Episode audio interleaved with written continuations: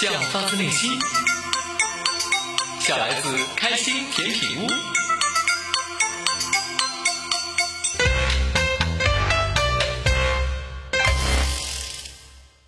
一名英勇的核桃骑兵在作战中不幸被俘，哎呀，我被抓了！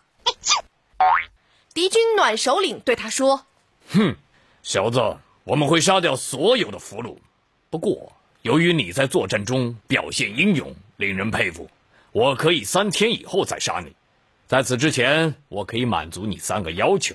现在，你可以提第一个要求了。啊，是吗？”骑兵想也没想，马上说：“我想对我的马说句话。”没问题。暖首领答应了，于是核桃骑兵走过去，对他的老马耳语了一句。那老马听了之后，长啸一声，疾驰而去。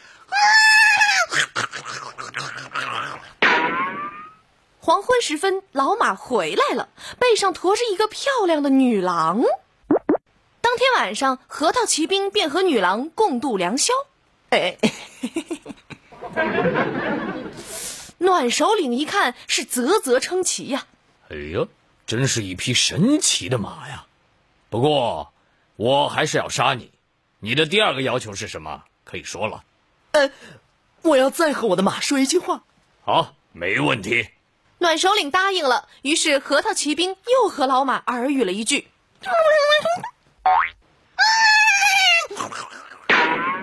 那老马又长啸一声，疾驰而去。黄昏时分，老马又回来了，这次背上驮的又是一个女郎，不过比上次那个更加性感动人。当天晚上，核桃骑兵与这位女郎又度过了欢乐的一晚。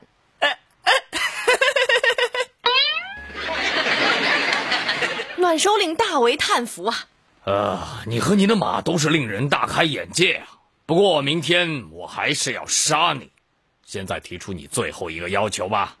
嗯，我想和我的马单独谈谈。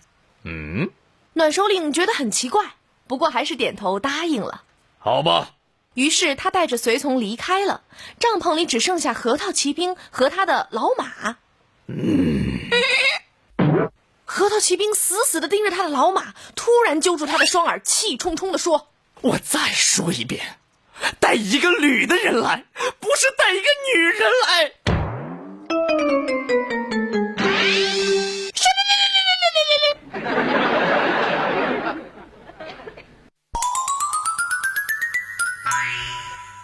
广告新编，在凌霄宝殿，玉帝突然深夜惊醒，突见孙悟空长发飘飘立于床头。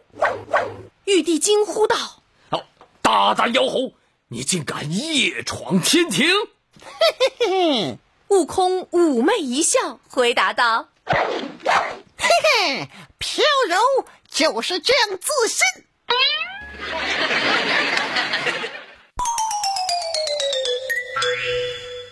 话说三国时，东吴军来报，抓获了关羽。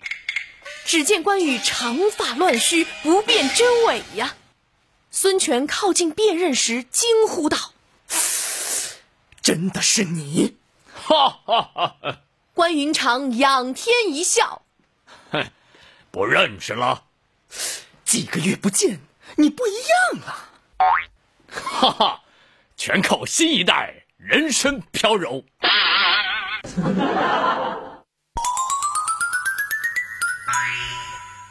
夜，寂静的佛堂。紫薇神色漠然，跪在佛前。老尼姑举着剪刀问：“阿弥陀佛，真的决定了吗？”“嗯。”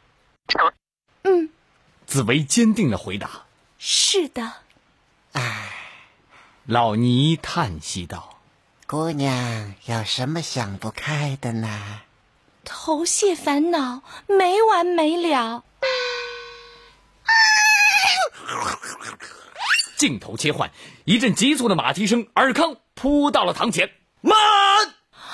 尔康，紫薇，为什么不先试一下海飞丝呢？紫薇、尔康举着海飞丝，共同旁白。头屑去无踪。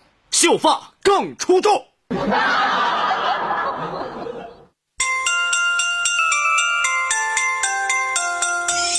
向发自内心，小来自开心甜品屋。